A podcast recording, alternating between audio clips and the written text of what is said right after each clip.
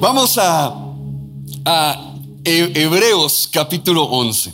En Hebreos capítulo 11 quiero continuar eh, hablando acerca de lo que, del poder que tienen los, los valores en nuestra vida, el, el poder que, que tienen las, las, decisiones que nosotros tomamos eh, y lo que pueden marcar en nuestro corazón, lo que pueden marcar en nuestra vida.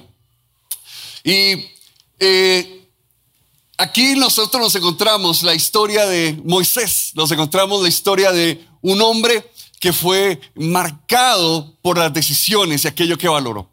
Estábamos eh, aprendiendo hace, hace unos días acerca de cómo los valores tienen que ver con las creencias profundas de nuestro corazón. Los valores tienen que ver con las creencias profundas de nuestra vida. Y tienen esa capacidad de marcar quién nosotros somos. Así que los valores tienen que ver con lo que creemos. Los valores tienen que ver profundamente con nuestra fe. Y por eso veamos lo que sucede con una vida decidida. Hebreos capítulo 11, versículo 24. Dice, por la fe Moisés, ya adulto, renunció a ser llamado hijo de la hija de Faraón. Prefirió ser maltratado con el pueblo de Dios a disfrutar de los efímeros placeres del pecado. Consideró que el oprobio por causa del Mesías era una mayor riqueza que los tesoros de Egipto, porque tenía la mirada puesta en la recompensa. Por la fe salió de Egipto sin tenerle miedo a la ira del rey, pues se mantuvo firme como si estuviera viendo al invisible. Se mantuvo firme, como si estuviera viendo al invisible. Hay varias cosas que nosotros vemos en la vida de, en la vida de Moisés y lo que marcaron esas decisiones que él tomó y los, los valores precisamente que habían detrás de estas decisiones. Y primero que lo vemos aquí decidiendo ser o no ser, ¿verdad? Él está aquí decidiendo qué va a pasar con su vida, él está decidiendo qué va a suceder con su futuro. Él eh, eh, tenía delante suyo una gran decisión que tomar y era en qué persona se iba a convertir. Que al fin y al cabo es una decisión que cada uno de nosotros tiene que tomar.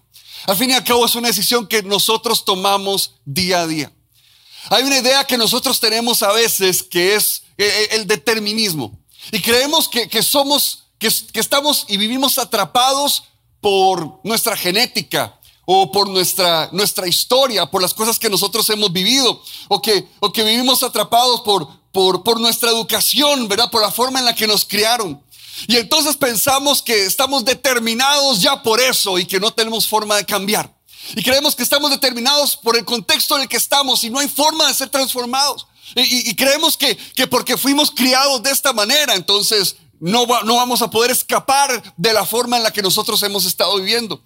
O pensamos que porque, que porque eh, nuestra historia fue marcada en esta y esta etapa de nuestra vida, entonces nunca podremos movernos del lugar donde nosotros estamos. Vivimos entonces determinados a ese lugar. Vivimos determinados a esta forma de vida. Pero la Biblia es interesante, la Biblia nos habla de que hay oportunidad de arrepentimiento, de que hay oportunidad de conversión, de que hay oportunidad de transformación. La Biblia nos habla de que si alguno está en Jesús, puede ser una nueva creación en Él. La Biblia nos habla de que siempre hay una esperanza para ser transformados en Él. Siempre hay una esperanza para que nuestra vida cambie y sea transformada en Dios. Así que ah, ah, podrá, ser muy, muy, muy fuerte, por supuesto, el peso de nuestra historia. Podrá ser muy fuerte el peso de nuestra crianza y las experiencias que hemos tenido. Pero más fuerte es el poder del Espíritu Santo que está en nosotros. Fue capaz de levantar a Jesús de una tumba y es capaz de transformar las partes más oscuras de nuestra vida también. Por supuesto que sí. Por supuesto que sí. Y entonces Moisés tenía delante suyo una decisión que tomar. Moisés, eh, conocemos la historia, probablemente usted, aun si no conoce mucho de la Biblia, conoce lo que pasó con él. Siendo pequeño, estaban matando a todos los niños de su edad, así que sus papás lo tuvieron que abandonar. Sus papás lo tuvieron que dejar en el, en el, en el río y lo pusieron en una canasta, pero fue recogido en casa de Faraón y fue criado como el nieto de Faraón. Y por eso Él está aquí, está hablándonos aquí, hebreos, de la vida, de la decisión que Él tuvo que tomar por fe. De la decisión que Él tuvo que tomar de cómo iba a ser su vida. ¿Qué tipo de vida iba a edificar? Él podía decidir vivir como un egipcio porque había sido criado en el mejor lugar.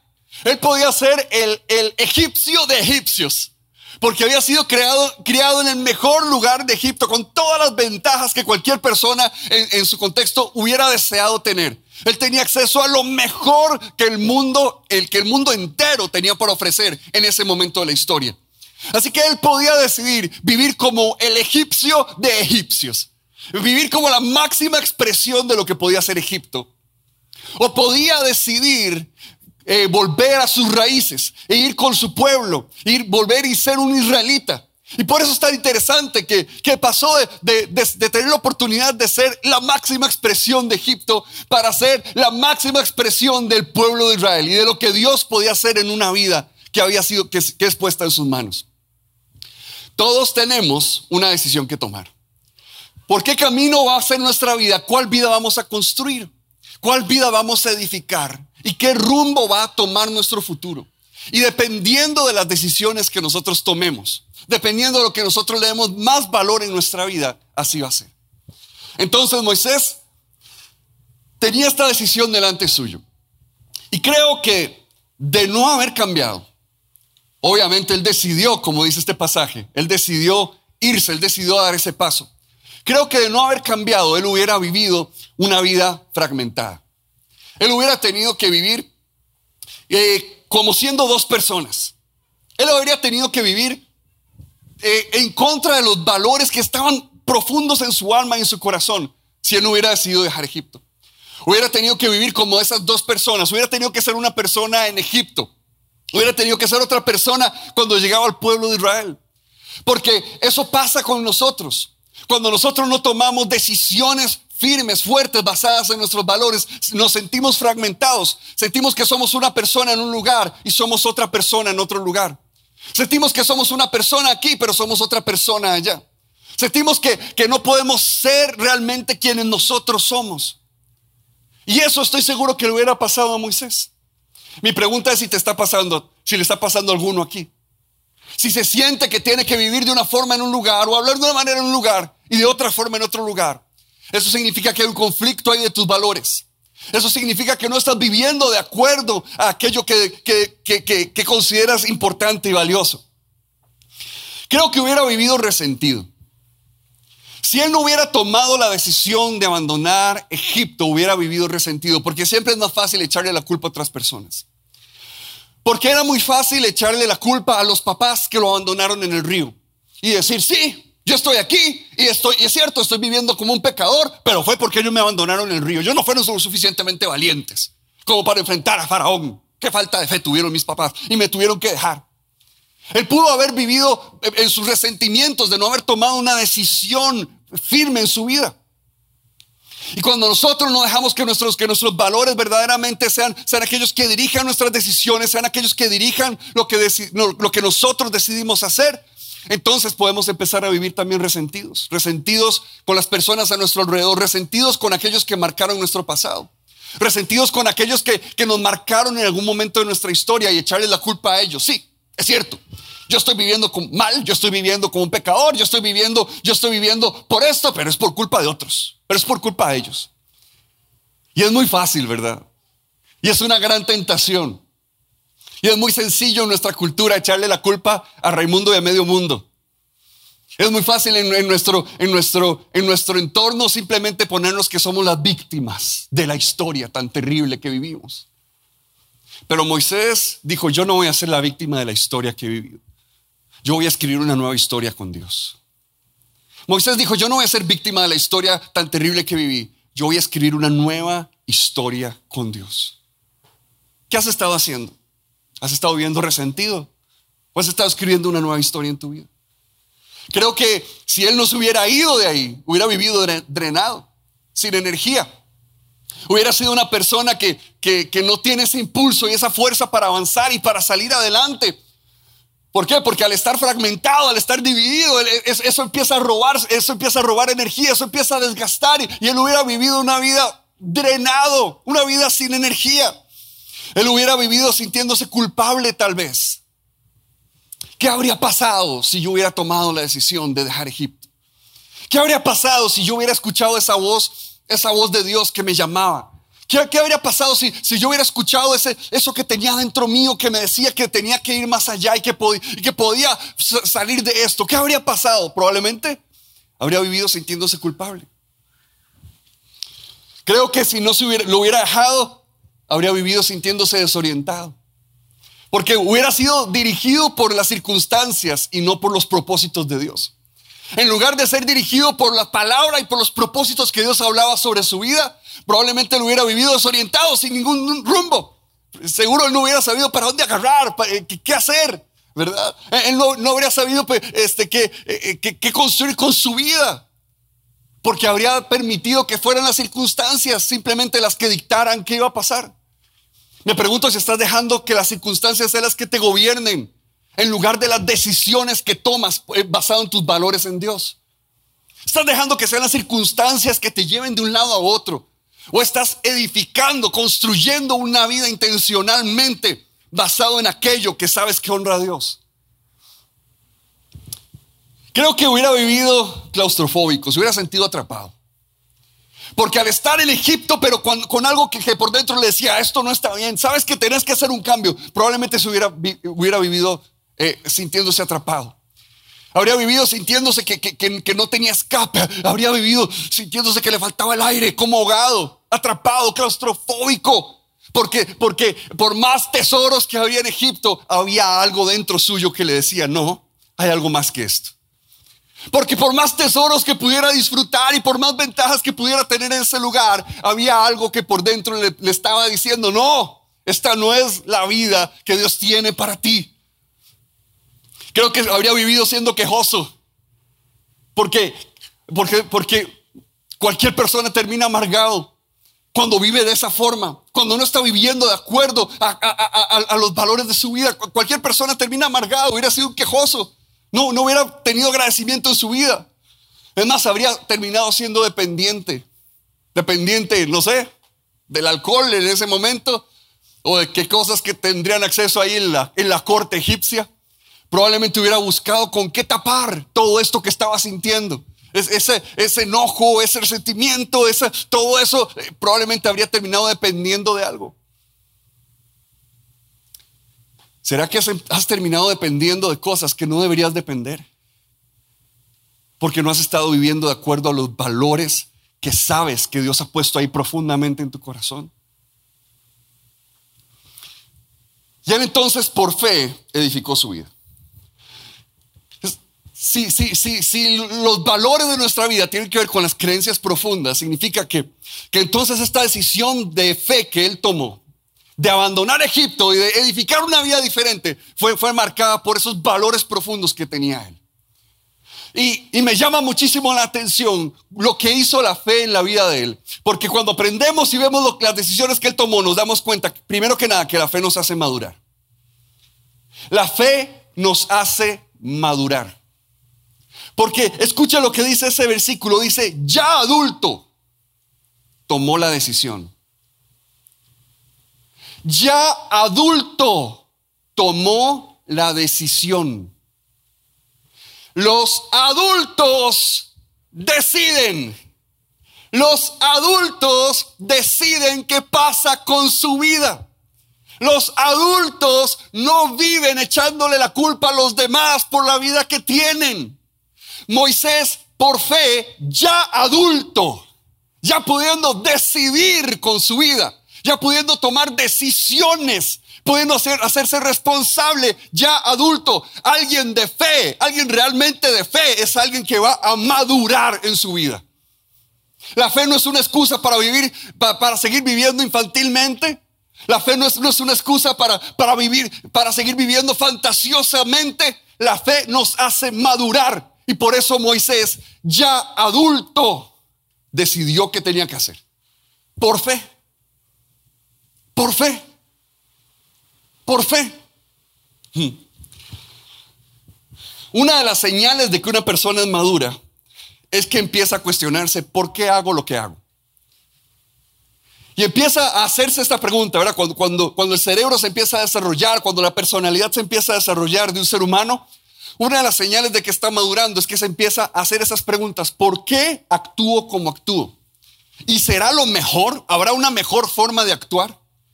¿Por qué reacciono como reacciono? Y habrá una mejor forma de reaccionar. ¿Por qué? ¿Por qué? ¿Por qué me enoja lo que me enoja? ¿Y habría una mejor forma de reaccionar ante esto? ¿Por qué, me, eh, eh, eh, ¿Por qué me incomoda lo que me incomoda? ¿Y habrá una mejor forma de abordar esto que me está incomodando? Moisés, ya adulto, decidió qué iba a pasar con su vida. Por los valores profundos, por la fe que había en su corazón. Se atrevió a tomar decisiones. Y me pregunto si habrá personas a las cuales el Espíritu Santo está llamando a vivir ya como adultos. Me pregunto si habrá personas a las que el Espíritu Santo está llamando y confrontando a tomar esas, esas decisiones necesarias en su vida como adultos. Me pregunto si, si, habrá, personas a las cuales el Espíritu Santo está confrontando y está diciéndoles, hey, es hora de que te preguntes por qué has estado viviendo como has estado viviendo. Eh, una señal de madurar es que nos, nos, nos empezamos a imaginar futuros diferentes. Si hago esto, mi vida se va a ver de esta manera. Si hago esta otra cosa, mi vida se va a ver de esta otra manera. Ya adulto, entonces, no estuvo viviendo dependiendo nada más de lo que decía abuelo faraón mamá hija de Faraón. Él por fe tuvo que comerse una bronca familiar. Por fe tuvo que tomar decisiones fuertes que, que, trajeron crisis y conmoción en la casa, en la familia. Es que eso es lo que a veces nosotros perdemos de perspectiva. Por fe se echó al abuelo encima, por fe, por una decisión que tomó, por fe. Por fe se echó a la mamá encima por una decisión que tomó por fe. Creyendo en, seguir a Jesús, ya tomando el control y la responsabilidad de su vida. Porque la fe hace eso, la fe no solo nos hace madurar, la fe nos hace asumir responsabilidad. Porque dice, renunció. Ya adulto, o sea, por fe, por fe maduró. por fe, siendo adulto, dijo, voy a decidir entonces qué va a pasar con mi vida. Ya adulto, entonces, ¿qué, dijo? Renunció. La fe, aquello que, que representa esos valores más profundos para nosotros, más profundos en nuestro corazón, hace que nosotros asumamos responsabilidad por nuestra vida. De nuevo, él podía vivir toda su vida diciendo, ay, es que me traumó tanto lo que viví siendo un bebé. Él podía echarle la, usar esa excusa para cualquier cosa. Seamos honestos. Seamos honestos, su historia fue terrible. Él podía haber usado esa excusa en cualquier momento. Él podía haber sacado esa excusa para echársela en cualquier momento a Dios. Ay Dios, es que recuerde lo que me hicieron mis papás. Y, y tras de eso me tocó vivir en la casa de Faraón. Y usted no sabe lo amargado y lo chichoso que es. Porque imagínese cómo tiene que ser una persona que manda a matar chiquitos. Imagínese ser un chiquito que creció en esa casa. Imagínese la niñez que tuvo que haber experimentado. Pero él dice, yo voy a asumir responsabilidad y voy a renunciar a esto. Habrá cosas de tu historia a las que tienes que renunciar. Habrá partes de tu historia a las que tenés que renunciar para edificar una nueva vida. Habrá áreas de tu historia a las que tenés que renunciar para, para seguir esa voz del Espíritu Santo que te ha estado hablando ahí profundo en tu corazón. Habrá partes de tu historia a las que tenés que renunciar y asumir esa responsabilidad. A las que tenés que renunciar y asumir esa responsabilidad de decir, esta es la vida que yo decido edificar en Dios. Esta es la vida que yo decido vivir para Dios. Porque probablemente en tu historia hay cosas a las que necesitas renunciar. Probablemente en tu historia se encuentran cosas, escenas, momentos, palabras. Probablemente en tu historia se, encuentran, se encuentran demandas, eh, se encuentran, se encuentran eh, este, diferentes rollos o asuntos a los cuales llegó el momento de renunciar. Y decir, yo decido renunciar a esto porque asumo responsabilidad por mi vida. Y no voy a dejar que esto que me marcó un momento siga marcando mi futuro para siempre. Y no voy a dejar que, esta historia y que esta narrativa y que esto que pasó en mi casa y que esto tan duro que viví, y no voy a dejar que, esto que me acomplejó y no voy a permitir que, esto que me marcó y no, no voy a dejar que, esto que, impactó mi vida, no voy a dejar que, esto que me aterrorizó, no voy a dejar que esto me siga marcando de aquí en adelante. Decido renunciar por fe, creyendo que hay una mejor historia que puedo escribir con Dios. Decido renunciar por fe, creyendo que hay algo mejor y más valioso. Porque en esta historia nos damos cuenta que Él decidió valorar algo mucho más. Dice el versículo 25 y 26, prefirió ser maltratado con el pueblo de Dios a disfrutar de los efímeros placeres del, pecado. Consideró que lo propio a causa del Mesías era una mayor riqueza que los tesoros de Egipto porque tenía la mirada puesta en la recompensa. Vea que prefirió y consideró una mayor riqueza. Eso es valorar algo. ¿Cuál es la mayor riqueza? ¿Qué es lo que estás viendo como la mayor riqueza? ¿Cuál será la mayor riqueza? ¿El trabajo o tu familia? ¿Cuál será la mayor riqueza? ¿Cuál será la mayor riqueza en, lo que, en lo que como, como hablábamos hace unas semanas, has invertido tu, tiempo y esfuerzo? ¿Cuál será la mayor riqueza? ¿Qué, qué será lo, lo que consideras más valioso? Él tuvo que sentarse y pesarlo y él tuvo que sentarse y decidir qué considero mejor. ¿Qué considero más valioso? ¿Qué, considero una mayor riqueza? Ah, estoy rodeado de tesoros. Él estaba en el lugar más lleno de tesoros en ese momento en la historia del mundo. No había, no había un lugar que tuviera más tesoros que la casa de Faraón. Y él vio todos esos tesoros. Y él dijo, todos estos tesoros no son tan valiosos como lo que puedo tener en Jesús. ¿Será que te estás dejando deslumbrar por los tesoros ¿Será que te estás dejando deslumbrar? Porque cuántas veces nos dejamos deslumbrar por los tesoros que ofrece el mundo. ¿Cuántas veces nos dejamos deslumbrar por los tesoros que, nos, que, se nos están ofreciendo alrededor? ¿Cuántas veces nos dejamos deslumbrar por los tesoros que nos encontramos en el camino? Y a veces, y a veces solo, solo basta un poquillo ahí de brillo, ¿verdad? Que nos encontramos para, para allá, irnos de cabeza y hacer una tontera. Pero él se puso a ver todos los tesoros que lo rodeaban. Y él dijo, hay algo más valioso que esto. Hay algo que vale más que este aumento, hay algo que vale más que, que, meterme y perpetuar esta historia, hay algo que, vale más que, esta posición, hay algo que vale más, hay algo que es más importante, hay algo que es más valioso. Él lo logró pesar, él lo logró ver. Porque vio entonces, pesando las cosas de una forma diferente, tenía un sistema de valores diferente al que tenían en casa de Faraón. En casa de Faraón probablemente vivían para esos tesoros, vivían por esos tesoros, eh, soñaban con esos tesoros, pero él se decidió a edificar una vida distinta, a edificar una vida diferente a aquella con la que había crecido. Y decidió amar algo diferente. San Agustín dice, cuando preguntamos si alguien es un buen hombre, no estamos preguntando en qué cree o espera, sino qué ama. ¿Qué ama? ¿Qué ama? ¿Qué cosas has decidido amar en tu vida? ¿Qué personas has decidido amar en tu vida? ¿Qué es lo que has decidido amar? Porque, porque entonces estaba diciendo San Agustín hace, hace muchísimo tiempo atrás. Hey, si quieres ver la vida de una persona, pregúntate qué es lo que ama.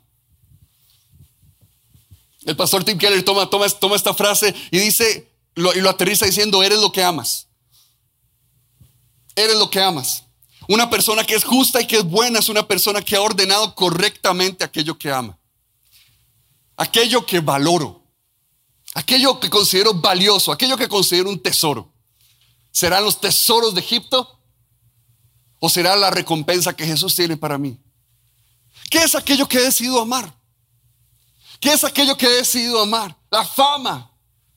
¿Qué es aquello que he decidido, que he decidido amar? Eh, eh, el placer, el pasarla bien. ¿Qué es aquello que he decidido amar? ¿A Jesús? O, los tesoros que me puedo encontrar que el mundo, que, con los que el mundo me quiere deslumbrar. ¿Qué he decidido amar? Somos aquello que nos decidimos amar. Y cuando nos decidimos amar a Jesús, aunque no vamos a ser perfectos, nuestra vida va a tomar un rumbo definitivo. Moisés no vivió una vida perfecta, nosotros nos encontramos ahí errores que él cometió, este, problemas en los que él se metió, nos, encontramos momentos muy duros que él vivió, pero su vida tomó un rumbo totalmente diferente cuando él dijo, decido amar a Dios, decido amar y buscar a ese, a ese Mesías, ese Jesús. Dice Hebreos que él ya estaba viéndolo, sintiéndolo ahí en su corazón, esa voz de Jesús. ¿Qué has decidido amar? El amor es, es eh, en, la, en la historia del cristianismo, la mayor de las virtudes. Porque hoy en día nosotros hablamos de valores y una, un asunto que tiene el hablar de valores es que cada persona tiene sus propios valores. Cada persona tendrá sus valores y punto. Pero durante toda la historia, durante la mayoría de, de, la historia de la humanidad, lo que, lo que se ha conversado es sobre virtudes, no valores. Las virtudes van más allá que los valores porque las virtudes responden a Dios. Porque las virtudes giran en torno a Dios. Y la mayor virtud de todas entonces es el amor. La mayor virtud, aquello que puede dirigir la vida de una persona, aquello que, que puede ser lo más valioso de una persona, es eso, el amor que decide amar que decide amar. Y por eso es algo que nosotros tenemos que cultivar en nuestra vida. Las virtudes es, algo por lo que hay que trabajar, es, algo que nosotros tenemos que cultivar, es algo que nosotros tenemos que buscar, es algo que nosotros tenemos que propiciar, es algo que, hay que cultivar en, en nosotros. ¿Qué estás haciendo? ¿Qué estás cultivando para amar a Dios sobre todas las cosas? ¿Qué estás cultivando para que tu corazón ame a Dios, busque a Dios, viva para Dios? ¿Qué estás haciendo para, para enseñarle a tu corazón a amar a Dios y la voz del Espíritu Santo y los propósitos que Dios tiene para tu vida? ¿Qué estás haciendo? Porque algo pasa cuando nosotros somos, somos esas, esas personas de, de virtud. Somos esas personas que vamos, que consideramos, claro, aquello que, consideramos valioso, pero más allá de eso, vamos por esa virtud, eso que busca a Dios, eso que gira en torno a Dios, eso que gira en torno a Jesús. El versículo 27, nos damos cuenta que Él logró edificar una vida que permanecía. Dice, por la fe salió de Egipto sin tenerle miedo a la ira del rey a la ira de abuelito. Por la fe salió de Egipto sin tenerle miedo a la ira del rey, pues se mantuvo firme como si estuviera viendo al invisible. Se mantuvo firme. Una vida de valor, una vida de valores, una vida de virtud, es una vida que permanece. Se mantuvo firme se mantuvo firme, porque cuando se trata de vivir por valores, cuando se trata de vivir por aquello que consideramos valioso, por aquello que consideramos que vale la pena, cuando se trata de vivir por, por la virtud que gira en torno a Dios, a Jesús, ah, Van a haber momentos en los que en los que las cosas se nos van a sacudir. Van a haber momentos en los que en los que tal vez vamos a pensar en renunciar, pero dice él, por la fe salió y se mantuvo firme.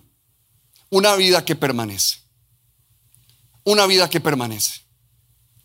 Que Dios nos permita edificar vidas que permanezcan. Porque cuántas vidas a nuestro alrededor son como, son como la hojarasca, ¿verdad? Y se vuelan con el viento. ¿Cuántas vidas a nuestro alrededor son, son, son vidas que, son llevadas de un lugar a otro? ¿Cuántas vidas a nuestro, a nuestro alrededor? Ah, pareciera que, hay personas que, no son de palabra o que no son de decisión. ¿Cuántas vidas a nuestro alrededor pareciera que, que son inestables? Él por la fe se mantuvo firme. Él por la fe dijo, aquí estoy yo, imperfecto como soy, pero me decido amar a Jesús, me decido amar a Dios. Y por la fe salió y se mantuvo firme. Dios te está llamando a una vida de firmeza, a una vida de permanencia. Dios está poniendo delante tuyo la oportunidad de edificar una vida que permanezca en medio de un mundo en que, que, el que se forman vidas que van de un lado a otro, que se las lleva el viento. Dios te ha llamado para edificar una vida que permanece, una vida que se sostiene. Y la gran clave, creo yo, fue precisamente aquello que él veía. Porque dice y se mantuvo firme, como si estuviera viendo al invisible. Se mantuvo firme como si estuviera viendo al invisible. Como si estuviera viendo a Dios. Como si estuviera viendo a Jesús. Se mantuvo firme. Se mantuvo en su decisión. Y dice, este escritor de Hebreos ahí en el Nuevo Testamento, es como, como que seguro se lo, se lo, estaba cuestionando, se lo estaba imaginando. Era como si estuviera viendo a Jesús. Era como si estuviera viendo a Dios mismo. Era como que, como que tenía presente delante suyo esa, eh, eh, a, esa persona. Y, y, eso que él estaba viendo le dio firmeza a su vida. Eso que en lo, en lo que él tenía puesto su corazón y su mirada le dio esa firmeza para aguantar esos momentos duros, esos momentos difíciles, momentos eh, eh, eh, de desierto que él tuvo que pasar por tantos años. Pero él se mantuvo firme. ¿Por qué? Porque en su corazón, en, su fe, en su vida interna, él estaba viendo. Él estaba viendo a ese Jesús. ¿Querés edificar una vida firme, una vida de valores, una vida de virtud?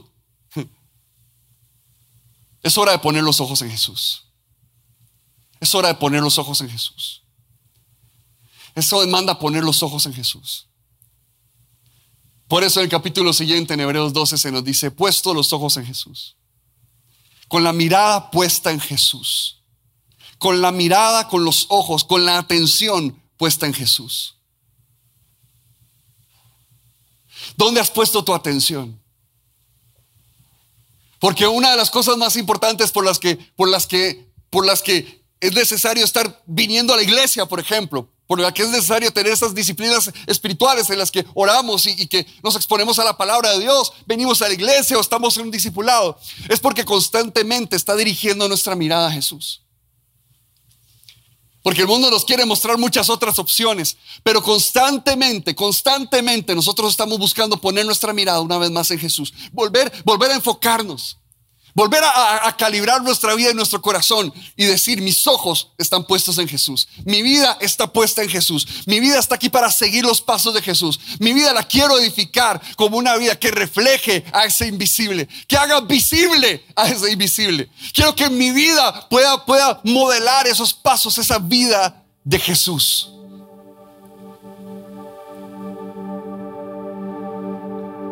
¿Qué es lo que estamos mirando? ¿En qué, hemos puesto nuestra atención? ¿En qué no hemos puesto el enfoque de nuestra vida? ¿A quién? ¿A quién estamos admirando? ¿A quién estamos buscando? ¿En quién nos estamos enfocando? Se mantuvo firme, como si estuviera viendo ese invisible. Se mantuvo firme como si lo pudiera ver a él. Hay momentos donde, donde nosotros podemos sentir y podemos decir, ay Señor, necesito verte. Y parecerá invisible. Pero aún en esos momentos, por la fe nos sostenemos, por la fe nos mantenemos. Aún en esos momentos, por los valores que hemos cultivado en nuestra vida, por la virtud que hemos decidido cultivar dentro nuestro, nos mantenemos firmes en pie. Aún si hay que tomar decisiones difíciles, Aún si, hay que enfrentar la ira de Faraón. Aún en momentos en los cuales podamos, podamos eh, enfrentarnos con esos desiertos. Nosotros decimos, mi vida permanece firme. Mi vida permanece en su lugar. He decidido edificar una vida con la atención puesta en el invisible. He decidido edificar una vida con la mirada puesta en Jesús.